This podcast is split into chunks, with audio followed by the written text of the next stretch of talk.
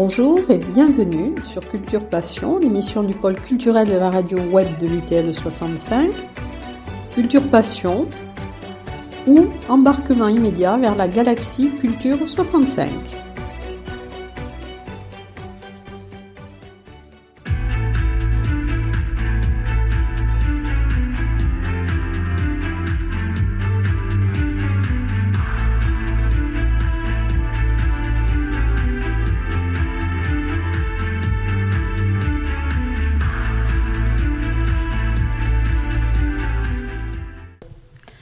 Alors, dans Culture Passion, aujourd'hui, je reçois deux invités qui sont membres de, Parcours d'architecture. Euh, Jocelyn Lermé et Didier Sabaros. Alors, bonjour à tous les deux. Bonjour. Et dont nous étions rencontrés dans le cadre des vitrines de la création, euh, fin octobre, je crois, début novembre. C'est là que j'ai découvert, pour ma part, votre, association.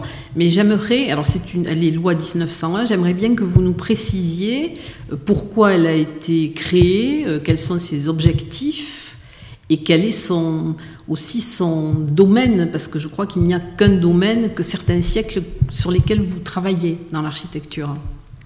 Parcours d'architecture a été créé en 2012. C'est une association effectivement loi 1901 qui euh, promeut l'architecture auprès du grand public et des scolaires. Donc en fait, c'est une association de médiation de la culture architecturale, urbaine, environnementale auprès de, donc, de ces publics-là, scolaires et, grand public. Et nous essayons depuis 2012, euh, donc, sur le territoire, donc au départ de Midi-Pyrénées et désormais de l'Occitanie, nous essayons de promouvoir la culture architecturale du XXe siècle et du XXIe siècle dans la mesure où, euh, quand nous avons commencé en 2012, effectivement, nous étions parmi les seuls à valoriser cette, euh, cette période de l'architecture euh, et, nous souhaitons continuer sur cette euh, lancée-là et ne valoriser que ces siècles-là, dans la mesure où les siècles, les autres siècles de l'architecture, de l'histoire de l'architecture, sont déjà valorisés par d'autres structures, euh, y compris par, bien entendu, l'université qui, qui enseigne cela aux étudiants.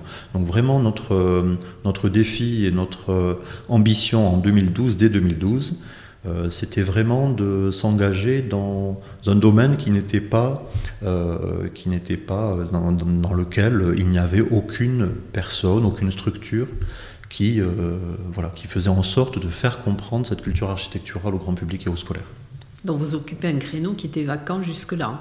Exactement, voilà ce créneau, tant pour le référencement des édifices remarquables que pour des ateliers pédagogiques, des conférences, euh, des rencontres d'architectes, des visites guidées, n'était absolument pas occupé, euh, du moins en Midi-Pyrénées, par des structures, euh, tant associatives que d'autres structures.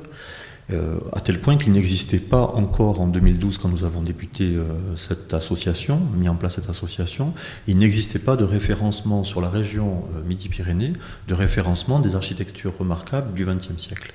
Ce qui était assez étonnant, mais nous avons commencé finalement le premier référencement d'architecture remarquable du XXe siècle, jusqu'au XXIe siècle, même si c'était un peu le, le, début, mais tout de même du XXe siècle, en Midi-Pyrénées. Nous étions les premiers, effectivement alors j'ai vu aussi que vous lanciez donc des alertes patrimoine. Alors dans quel cas et comment procédez-vous?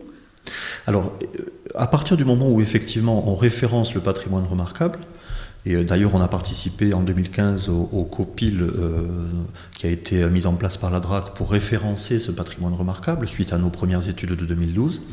Euh, il s'agit à un moment donné d'être en cohérence avec nos actions. Donc si on référence le patrimoine remarquable, c'est aussi pour à un moment donné être en mesure de le défendre d'une manière ou d'une autre, donc soit par des alertes que l'on lance auprès de la presse ou auprès euh, de diverses institutions. effectivement, nous sommes en mesure à certains moments, alors à des moments maîtrisés, parce qu'il y en a beaucoup d'alertes possibles, mais nous lançons des alertes, ce qu'on appelle des alertes patrimoine, qui permettent effectivement de mobiliser les pouvoirs publics ou la population auprès de bâtiments remarquables qui pourraient être lourdement transformés ou démolis. Alors j'ai vu justement que vous, aviez, que vous aviez lancé deux alertes patrimoine sur deux œuvres d'Edmond Lay. Est-ce que c'est ce qui vous a permis de découvrir Edmond Lay ou comment l'avez-vous découvert? Quand on a commencé notre, euh, référencement de patrimoine remarquable en 2012 et effectivement qu'on a créé l'association, euh, il s'est agi de connaître euh, le, le, milieu de l'architecture un peu mieux que nous connaissions déjà depuis des années. et il s'est agi de rencontrer les personnes les plus, les plus à même de nous parler d'architecture ou d'œuvrer dans l'architecture. Et effectivement, Edmond Lay était le seul grand prix national d'architecture de la région. Donc il était évident que nous devions aller à sa rencontre. Et c'est ce que nous avons fait donc en 2012. Dès 2012, nous l'avons rencontré. Et dès 2012, nous avons engagé un, processus, on va dire, de reconnaissance de son œuvre, de redécouverte de son œuvre et finalement de patrimonialisation de son œuvre. Et on a été donc euh, à même, à un moment donné, à plusieurs moments d'ailleurs au fil des années, de défendre certaines de ses réalisations. Donc certaines de ces réalisations, c'est notamment euh, l'ère des Pyrénées, euh, l'ère des Pyrénées qui était menacée de démolition totale. Euh, par l'exploitant. Et puis euh, la galerie marchande de Lormeau, qui est également d'Edmond Lé, qui a été en grande partie euh, démantelée, mais bon, l'alerte a été lancée néanmoins. Et puis d'autres bâtiments qui étaient également menacés de transformation, de transformation lourde. Voilà, donc on, est vraiment mobilisé à tout moment, on est en veille en tout cas, de manière à potentiellement sauver un bâtiment ou sauver ce qu'il peut l'être. Ou accompagner le porteur de projet de transformation de ce bâtiment à réaliser un bâtiment qui soit dans l'esprit et, dans la, qualité de ce que Edmond Lé a pu, a pu faire. Et alors, lorsque vous avez une alerte patrimoine, vous faites remonter l'alerte auprès de qui? Quelle est l'administration compétente ou le service compétent? Alors, différentes, euh, différents canaux sont possibles. La première alerte que nous ayons lancée donc pour euh, l'ère des Pyrénées, été, euh, on a essayé de mobiliser directement le moniteur, le moniteur qui est euh, le moniteur AMC, qui est la revue nationale qui peut permettre de relayer au niveau national ce qui se passe au niveau de l'architecture en France ou de l'urbanisme. Et effectivement, ils nous ont relayé. Donc sur leur site internet, il y a eu un article, ce qui était important. Donc on parlait de Tarbes. Alors on n'en pas forcément parlait pas forcément de bons termes parce qu'on disait qu'effectivement là se situait un bâtiment qui allait être euh, euh, démoli. Euh, mais finalement, ça a apporté ses fruits parce que à la suite de cette mobilisation, donc grâce aux médias finalement, grâce à notre mobilisation et au relais des médias, l'architecte des bâtiments de France, puis le préfet du département concerné. bon, là, c'était les, les Pyrénées-Atlantiques, euh, vu que c'est entre Pau et Tarbes, se sont mobilisés eux-mêmes pour, euh, pour relayer finalement et pour conduire notre mobilisation à quelque chose de, qui, qui pourrait avoir des, conséquences euh, comment dire, positives pour ce bâtiment. Et effectivement, il se trouve que ce bâtiment a été conservé dans sa quasi-totalité pas totalement malgré tout, et qu'il a été restauré selon le souhait que pouvait formuler Edmond parce qu'on a consulté Edmond effectivement, et a été restauré, euh, on va dire, pas totalement, mais euh, correctement en tout cas. Alors, pour, en revenir à Edmond Lay, qui quand même est originaire, parce qu'il était originaire de Lannemezan, et c'est vrai qu'il a été très méconnu dans le département, on ne connaît pas, j'ai vu que vous aviez répertorié, je crois, euh, alors je ne me rappelle plus le nombre, mais je ne sais plus combien d'œuvres dans le département qui n'étaient pas connues. Tout ça au moment du dépôt de ces archives auprès des archives départementales. Edmond Lé a effectivement euh, donné ces archives euh, aux archives départementales.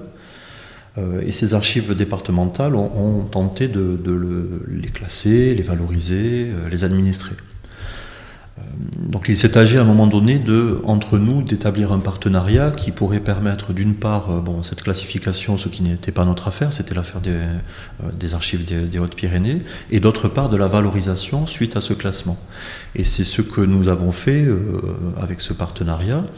Alors nous avons référencé près de 200 projets, une centaine de projets construits, une centaine de projets non aboutis, mais de, quoi qu'il en soit, ces 200 projets on, est arrivé à établir cette liste de 200 projets après des années de travail sur les archives, à la rencontre des, témoins, des anciens commanditaires, des usagers, des anciens, euh, des anciens collaborateurs d'Edmond Lé.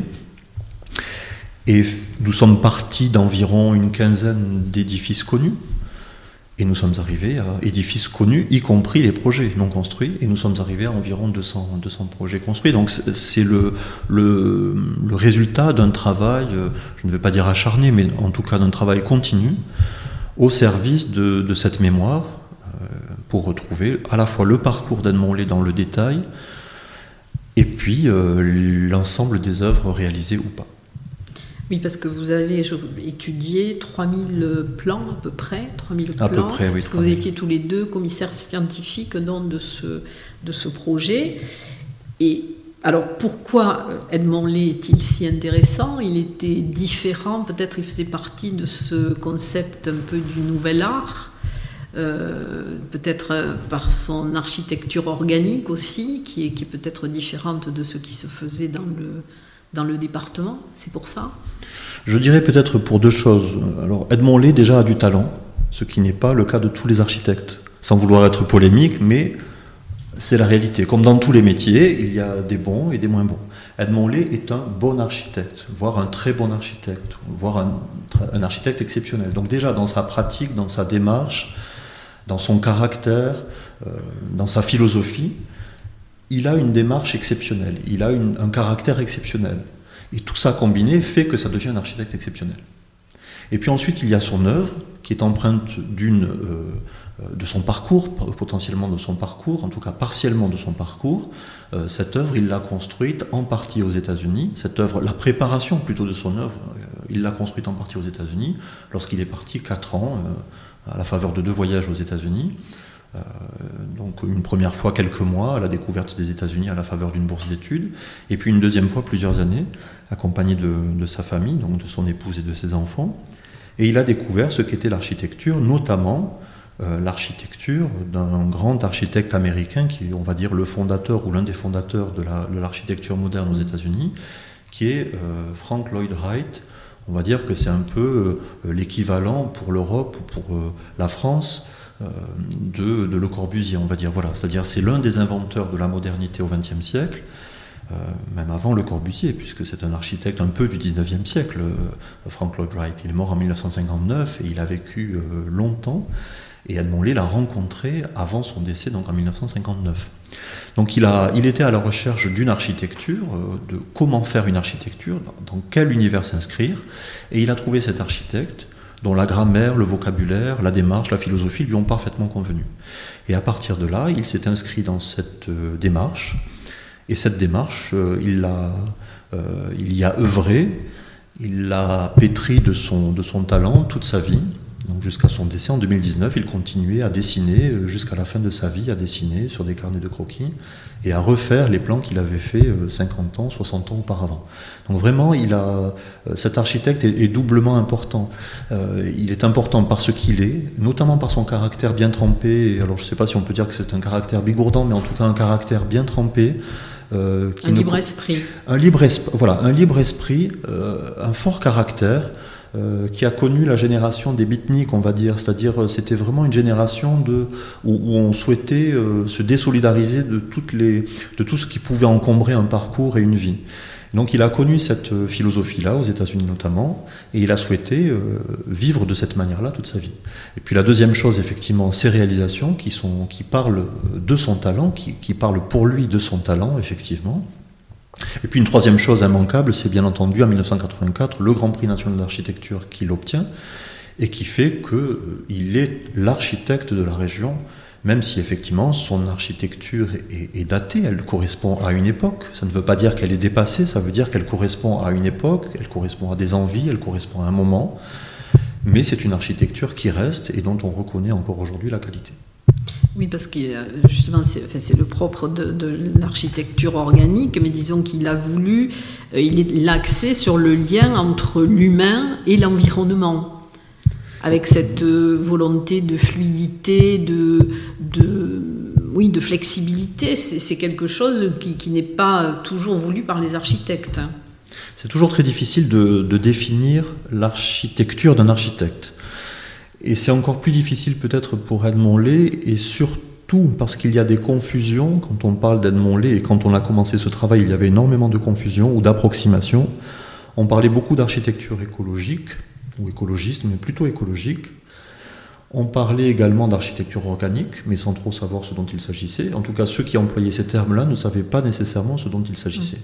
Et avaient le plus grand mal eux-mêmes à définir ce dont il s'agissait. Alors après, on peut la décrire, cette, cette architecture, effectivement. On peut dire quel est son vocabulaire, sa grammaire, sa syntaxe. Mais il est très difficile de, de, la, de la, dire telle qu'elle est vraiment. Alors il faut la pratiquer sans doute, c'est-à-dire euh, aller dans un bâtiment, euh, fouiller un plan, le regarder, le tourner dans tous les sens, pour mieux le comprendre. Alors, si on reprend effectivement ce terme d'architecture organique, on pourrait dire qu'Edmond Lay s'est inscrit dans un courant qui se voulait organique, effectivement, mais ce courant organique, si on le définit, on pourrait dire peut-être que, c'est, euh, que les, piliers de ce courant, c'est déjà la relation à l'extérieur et que l'intérieur ne peut pas se construire en dehors de cette relation à l'extérieur, et que même euh, un peu plus, pour aller un peu plus loin, on pourrait dire qu'on construit avant tout un bâtiment par l'intérieur et non pas par l'extérieur. Donc non pas par l'esthétique ou la façade extérieure, mais plutôt par l'intérieur, c'est-à-dire non seulement par l'esthétique intérieure, bien entendu l'environnement et l'esthétique intérieure, mais également par, par tout ce que l'on ressent depuis l'intérieur et par la manière dont on va pratiquer l'intérieur. Donc les usages, la manière de vivre, les souhaits, les désirs des utilisateurs, des commanditaires. Donc là, on a déjà une première base de ce que pourrait être une définition de l'architecture organique. Et puis, bien entendu, la circulation, la circulation, c'est-à-dire le déplacement à l'intérieur de ces bâtiments ou à l'extérieur, effectivement, de cet édifice. Comment se déplace-t-on? Arrive-t-on face à un mur et doit-on faire demi-tour ou pas? Eh bien, chez Edmond Lay, on circule, on est censé circuler en tout cas constamment. C'est-à-dire, il n'y a jamais de mur qui arrête la circulation il n'y a jamais de, euh, de porte-fenêtre ou de porte qu'il faille ouvrir. Il faut, euh, on peut passer d'une pièce à une autre, souvent, euh, par un, espace situé entre deux portions de mur, mais qui ne sont pas des cloisons, mais plutôt des, portions de mur, donc des écrans partiels. Et donc on peut effectivement circuler, non pas dans des couloirs, mais dans des circulations assez libres. Et c'est aussi l'un des points de la, euh, sans doute de, l'architecture organique, c'est-à-dire qu'elle est euh, comme un organisme d'une certaine manière. Elle est un, organisme dans, lequel les choses circulent, et notamment les choses, les usagers, les un objets également. Vivant. Un organisme presque vivant, voilà, et qui peut-être dans son architecture rend compte de l'usage de la philosophie. C'est plutôt la philosophie qui est organique plutôt que l'architecture. C'est-à-dire que quand on regarde euh, une façade d'un de ces édifices, on ne, se dit pas spontanément c'est de l'architecture organique. Il n'y a pas de raison de se dire que c'est de l'architecture organique. Mais par contre, quand on pratique cet édifice-là, on comprend ce qu'est l'architecture organique sans même la définir. On comprend qu'on y circule différemment, qu'il y a des demi-niveaux, euh, qu'il y a des demi-sous-sols, que l'on passe de l'un à l'autre par des escaliers dérobés. Et pas de porte, pas de poignée, des fenêtres qui ne ressemblent pas à des fenêtres. Une esthétique qui correspond à une philosophie. So long, Frank Lloyd I can't believe your song is gone so soon. Oui, il y a d'ailleurs, euh, enfin, j'ai vu qu'il utilisait beaucoup le, béton armé, d'ailleurs, comme, euh, comme l'architecte américain. Et alors, je ne sais pas, est-ce qu'il utilisait aussi des puits de lumière hein? Des puits de lumière, oui. Sachant que pour Edmond Lay, ce que nous avons à la fois découvert et tenté de, de signifier dans l'ouvrage que nous lui, avions, nous lui avons consacré euh, l'an dernier, Edmond Lay, une autre modernité, dire à quel point, euh, parmi les matières qu'il utilise, les matériaux de son architecture, il y a également la lumière. Ce qui n'est pas si courant que ça en architecture et qui devrait l'être systématiquement. La lumière est un matériau en soi en architecture. Et Edmond Lay a, tenté, sa vie durant, d'en faire un vrai matériau. Donc d'utiliser plutôt le clair-obscur que la pénombre totale ou la lumière totale. Alors je ne sais pas si je réponds à votre question, mais effectivement, il y a des puits de lumière dans l'architecture dans d'Edmond Lay. Et cette lumière est capitale pour définir les espaces et le ressenti de ces espaces. Il a voulu un peu casser les codes. Et casser les codes, et puis pour revenir effectivement à ce que vous, vous évoquiez, le, béton euh, sous toutes ses formes, Edmond l'a beaucoup utilisé, mais l'a utilisé de manière noble. En tout cas, pour lui, c'était un, matériau noble au même titre que euh, des galets, de, la pierre de taille, euh, du bois. Utiliser un matériau, quel que soit le matériau, en lui donnant le même statut que peut l'avoir que peut avoir un matériau traditionnel.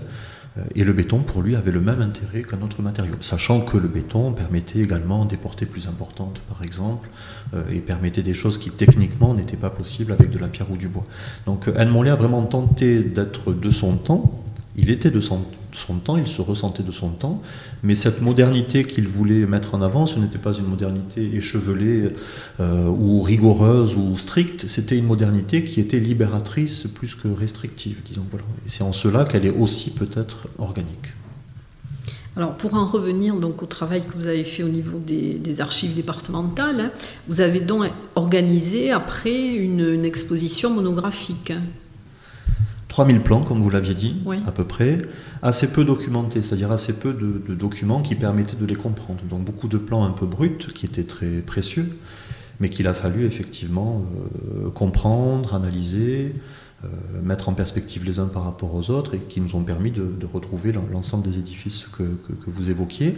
Euh, un commissariat d'exposition, donc commissariat d'exposition générale, les archives départementales, commissariat scientifique, c'était donc parcours d'architecture Jocelyn Lermé, Didier Sabaros, qui ont permis donc à la fois de retrouver les interlocuteurs, des témoins, de réaliser des vidéos qui étaient présentées dans l'exposition, de présenter des meubles créé par Edmond Lay, qui lui appartenait, ou des meubles qui appartenaient à, des institutions ou à d'autres particuliers, présenter également des archives, des parties d'archives, euh, présenter des, rouleaux même d'archives, ce qui était très intéressant, et puis présenter des documents tout à fait inédits, euh, euh, des, dessins, des croquis, des carnets de notes. Tout ça a été permis effectivement par la connaissance que nous avions désormais d'Edmond Lay, après on va dire deux ans de recherche, quasiment deux ans de recherche. Oui, ça fait, beaucoup de temps, mais enfin bon, c'est quelque chose aussi d'important pour sa mémoire maintenant. Et alors, donc, c'est ce qui vous a permis de, faire après cet ouvrage euh, qui est soutenu par la région et donc qui a été édité à combien d'exemplaires hein? Le nombre, je suis incapable de vous le dire par contre, je, je n'ai pas, le nombre. Euh, je sais que, pour tout vous dire, ça s'inscrit dans une collection qui était d'un plus petit format au départ, qui s'appelle donc Archives d'architectes, euh, qui, euh, qui, fait suite ou qui s'inscrit plutôt dans une réunion d'acteurs de l'architecture autour de la mémoire des architectes et de leurs archives. Et ce comité, qui n'est même pas réuni en association, c'est un peu informel, c'est un comité qui se réunit de temps à autre, auquel nous sommes à chaque fois conviés, euh, tente de, sauver des archives d'architectes, parfois célèbres et parfois importants, avec des bâtiments parfois très importants et capitaux qui ne devraient pas disparaître et qui pourtant disparaissent parfois. Parce qu'il y a des problèmes de succession, parce que l'architecte met ça à la poubelle, parce qu'il parce n'y a pas d'intérêt parfois pour le travail qui a été fait et on, préfère penser au travail qui reste à faire, ce qui est souvent le cas dans des cabinets d'architecture, on privilégie le travail en cours et non pas le passé. Et donc ces archives disparaissent souvent. Et donc là, cette collection, Archives d'architectes, tente de sauver et de valoriser des euh, archives d'architectes. Et donc là, le, deuxième numéro de cette euh, de, la deuxième version de la collection, puisqu'il y a eu une première version avec trois architectes, je crois, de la région, et puis une deuxième, une deuxième version plus grande, avec un plus grand format, un format un peu plus généreux, notamment pour les visuels. Euh, et là, nous sommes le deuxième volume de cette, euh, cette collection, donc consacrée à Edmond Lé. Et je crois que vraiment, c'était, il était capital de, consacrer euh, une, consacrer un ouvrage, sous quelque forme que ce soit, à Edmond Lé, parce qu'il n'y avait pas jusqu'à présent d'ouvrage, il y avait des articles effectivement qui lui étaient consacrés ou consacrés à, certaines de ses œuvres, mais il n'y avait pas d'ouvrage consacré à cet architecte qui est pourtant, je le rappelle, Grand Prix national d'architecture. Alors qu'il y a au moins un ouvrage monographique consacré au, précédent, euh, avant 1984, donc, et aux successeurs, Grand Prix national, d'architecture. Tous ont eu droit à une monographie, un ouvrage, une exposition majeure. Et Edmond Lay n'avait pas encore bénéficié de cette, euh, cette patrimonialisation, de ce respect, de cette reconnaissance. Donc vraiment, nous sommes euh, satisfaits d'avoir pu inscrire Edmond Lay dans, dans euh, cette configuration de reconnaissance et de patrimonialisation. Alors comment, comment avez-vous souhaité dans cette réhabilitation et la rénovation de son atelier qui apparemment est en mauvais état, à cause de l'humidité des toitures. Qu'est-ce qui vous a décidé à vous lancer dans cette aventure? Il faudrait sans doute dire que c'est une ruine, même osons le mot, c'est une ruine. Actuellement, l'atelier est en ruine, mais ce n'est pas une mauvaise chose en soi. on constate que cet atelier est en ruine. Quand nous sommes arrivés en 2012, donc euh, l'atelier et la maison nous ont en particulier, euh, particulièrement intéressés dans la mesure où effectivement c'était deux lieux majeurs de son activité. Euh, un lieu de vie, un lieu de travail, et les deux avaient été construits, conçus en face à face, en vis-à-vis l'un de l'autre. Donc il était inévitable soit de sauver la maison, soit de sauver l'atelier. Alors la, maison appartenait aux époulés, et, ils y habitaient, donc c'était voilà, il leur incombait de, de l'entretenir, de la restaurer, et puis elle était dans un état correct. Même si des choses étaient à refaire, bien entendu, notamment le toit. Par contre, l'atelier, quand, nous sommes arrivés en 2012, était déjà abandonné. Anne Mollet a eu un AVC en 1995, il a arrêté son activité en 1996, et même si l'atelier a été loué à plusieurs reprises ou prêté à plusieurs reprises pour différentes activités, il est peu ou prou resté euh, inoccupé pendant ces dizaines d'années-là, et donc nécessairement, il est dans un état de délabrement avancé. Quand nous l'avons trouvé, donc en 2012, nous avons souhaité euh, alors, le sauver et le valoriser. En parallèle à la valorisation du travail d'Edmond plus globalement. Donc c'était un double défi de valoriser l'architecte et de tenter sa patrimonialisation et, sa reconnaissance et la connaissance de son œuvre, et puis par ailleurs d'essayer de sauver au moins une œuvre. Alors on a parlé tout à l'heure de différentes œuvres dans lesquelles nous étions dans la, rénovation de laquelle, desquelles, pardon, ou de, la, préservation desquelles nous étions impliqués. Mais il y avait également cet atelier euh, qui appartenait donc euh, aux époulés également, mais qui était totalement inoccupé. Donc je crois qu'il y avait à ce moment-là, on, a cru en tout cas à ce moment-là qu'il y avait quelque chose à faire. Et quelque chose à faire d'ambitieux. Donc à la fois le rénover en totalité, ce qui était euh, ambitieux. La première euh, euh, évaluation qui avait été faite des travaux était autour de 700 ou 800 000 euros, 750 000 euros je crois. On est aujourd'hui à 1 350 000 euros. Donc ça a augmenté notamment par la, détérioration qui, qui a continué, qui s'est accélérée, et puis parce qu'entre-temps il est devenu monument historique, et donc un monument historique ne se restaure pas de la même manière qu'un monument qui n'est pas un monument historique qui n'est pas classé. Donc cet atelier est classé désormais. Nous avons fait en sorte qu'il soit classé en partenariat avec la DRAC. Donc inscrit monument historique dans un premier temps, puis classé monument historique, ce qui fait qu'il y a d'énormes contraintes, mais justifiées bien entendu, pour le rendre à sa destination première. Bon, ce ne sera pas un atelier d'architecte, mais pour en faire un lieu d'activité. Et nous souhaitons dans ce lieu, justement, depuis le début, nous avons eu le souhait de ne pas le rénover pour le laisser de nouveau vide, suite à sa rénovation, mais de le rénover pour en faire un lieu d'expression artistique au sens large, pluridisciplinaire. Et donc nous espérons faire dans ce lieu un centre d'art au sens large, c'est-à-dire euh, euh, de l'art non pas seulement des arts euh, plastiques, mais également des arts appliqués notamment. Et, puis pourquoi pas d'autres formes d'art, des arts vivants, et en faire un foyer culturel tel qu'il a pu être à une certaine période de son existence. Mais il appartient à qui l'atelier? Actuellement, il appartient à, à Claudine Lay, donc il appartenait, euh, il appartient aujourd'hui à, Claudine Lay. Donc c'est la propriétaire et qui nous le, qui nous le. Alors nous, avons un contrat, disons depuis 2000, 2015, un contrat de, de prêt à usage, un contrat de prêt à usage dessus, c'est-à-dire qu'en fait nous sommes locataires à titre gracieux de ce lieu et en contrepartie, notre contrepartie, la contrepartie attendue par le propriétaire, c'est justement de faire en sorte qu'il soit à un moment donné restauré, préservé. Et ce contrat, donc, euh, nous oblige euh, à, faire en sorte de trouver notamment des, mécènes, des partenaires financiers, euh, des acteurs de l'architecture ou pas, du territoire ou pas, qui puissent nous conduire à un moment donné à le restaurer en partie ou en totalité, ou en tout cas à le maintenir. Alors nous avons essayé dans un premier temps de le maintenir en posant des bâches sur le toit, en faisant venir euh, des couvreurs. Alors tout le monde était bénévole, bien entendu, et toujours bénévole. Donc des couvreurs qui venaient de manière euh, gracieuse, des personnes qui euh, entretiennent tout le pourtour, qui, qui enlèvent les ronces, qui désherbent, qui débroussaillent de manière bénévole également. Mais à un moment donné, le bénévolat a ses limites, et puis quoi qu'il en soit, euh, le bâtiment continue à prendre l'eau, se détériore de plus en plus. Donc il a fallu, au bout de quelques mois à tourner autour de celui, à mieux le comprendre, il a fallu prendre euh, la décision de vraiment engager une procédure qui puisse euh, faire en sorte qu'il soit un jour sauvé. Donc nous avons comment dire, nous avons contracté avec la Fondation du patrimoine une convention de manière à ouvrir une souscription publique qui puisse être à même de, de collecter un peu d'argent. Nous avons collecté de l'argent, nous avons donné des concerts qui ont permis de collecter de l'argent, effectivement. Nous avons euh, organisé des visites euh, destinées aux scolaires et au grand public, qui étaient parfois payantes et qui permettaient là encore euh, de, de, cumuler un petit peu d'argent. Et puis, par ailleurs, nous avons tenté de chercher des partenaires financiers. Alors, les partenaires financiers, il y en a plusieurs maintenant qui nous accompagnent depuis, depuis plusieurs années maintenant et qui, j'espère, nous accompagneront encore dans les années à venir.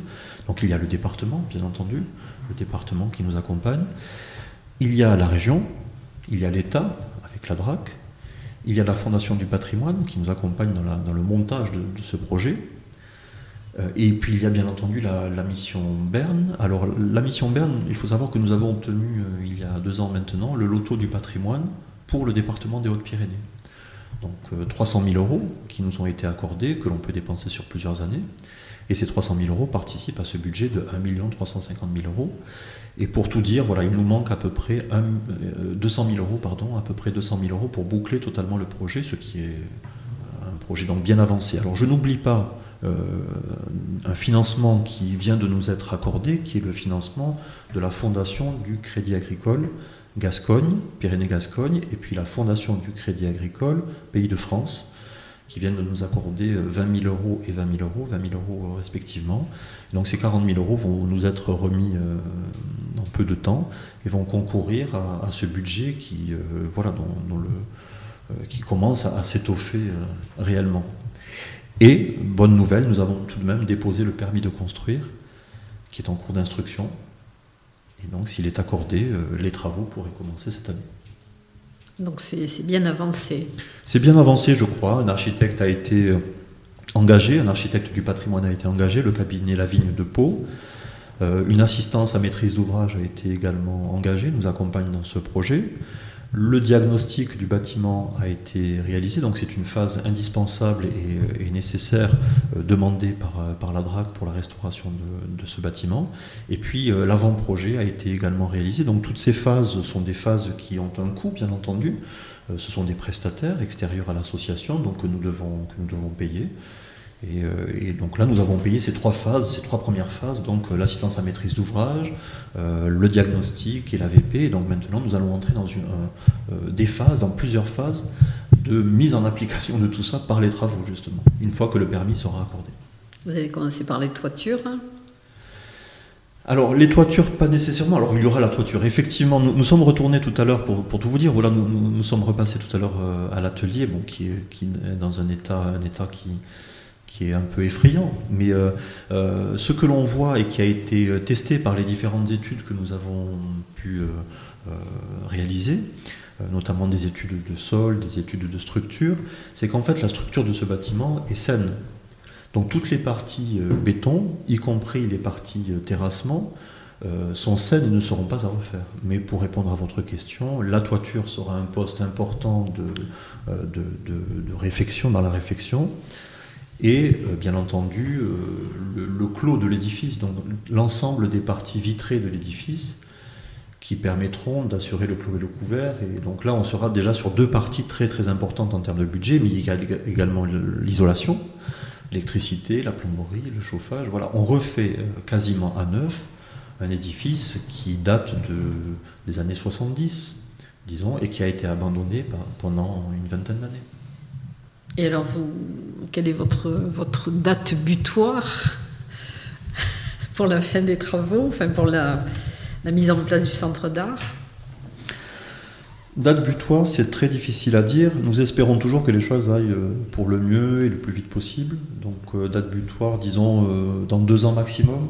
La fin des travaux, la réception du chantier dans deux ans maximum, un an et demi peut-être. Nous avions espéré que pourrions gagner 3 ou 4 mois et euh, les travaux auraient dû commencer, disons, en début d'année. En début d'année ou à la fin de l'année dernière. Donc déjà, nous avons ces 3-4 mois de retard qui sont liés à différentes choses, puis à des concours de circonstances. Mais voilà, nous avons déjà ces, ces 3-4 mois de, de, retard. Et puis on sait très bien que dans un projet comme celui-ci, ambitieux, coûteux et privé, puisque c'est un projet privé, le propriétaire est privé et le maître d'ouvrage que nous sommes est privé, eh bien, il y a nécessairement des, retards. Il y a bien eu des retards parfois en, euh, parfois en, années ou en dizaines d'années sur certains bâtiments publics, on peut bien comprendre qu'il y ait quelques mois ou quelques années de retard sur un bâtiment privé dont le financement n'est pas complètement bouclé, qui est, bien avancé mais qui n'est pas complètement bouclé. Donc beaucoup de choses ont été faites qui ne se voient pas nécessairement, notamment tout l'entretien régulier qui est fait, qui, euh, voilà, quand on arrive à l'atelier, on voit que c'est tondu, que, que c'est balayé, que c'est... Donc c'est important. Et puis l'ensemble des phases dont nous vous parlions, qui ont été faites, des phases techniques euh, qui ont été faites, un relevé 3D du lieu, etc., qui sont nécessaires mais qui ne se voient pas. Donc le projet avance, mais il avance un peu en sous-marin pour l'instant, et il est prêt, euh, il, est, prêt pour, euh, voilà, pour une mise en œuvre sous peu, j'espère. C'est en attente donc de mécènes. Et effectivement, en attente de mécènes, alors profitons de ce micro ouvert pour peut-être lancer un appel aux, personnes, aux institutions, euh, qui pourraient nous aider dans la conduite de ce projet, notamment en termes financiers, bien entendu, puisque c'est ce qui nous manque avant tout. En tout cas, merci. Euh, nous allons conclure, donc en espérant que tout ça aille très vite maintenant, que vous ne dépassiez pas la date butoir de deux ans. Et je vous remercie donc à tous les deux pour cette, pour cette visite et pour cette interview. Et je vous souhaite bon, bonne continuation dans le projet. Merci. merci.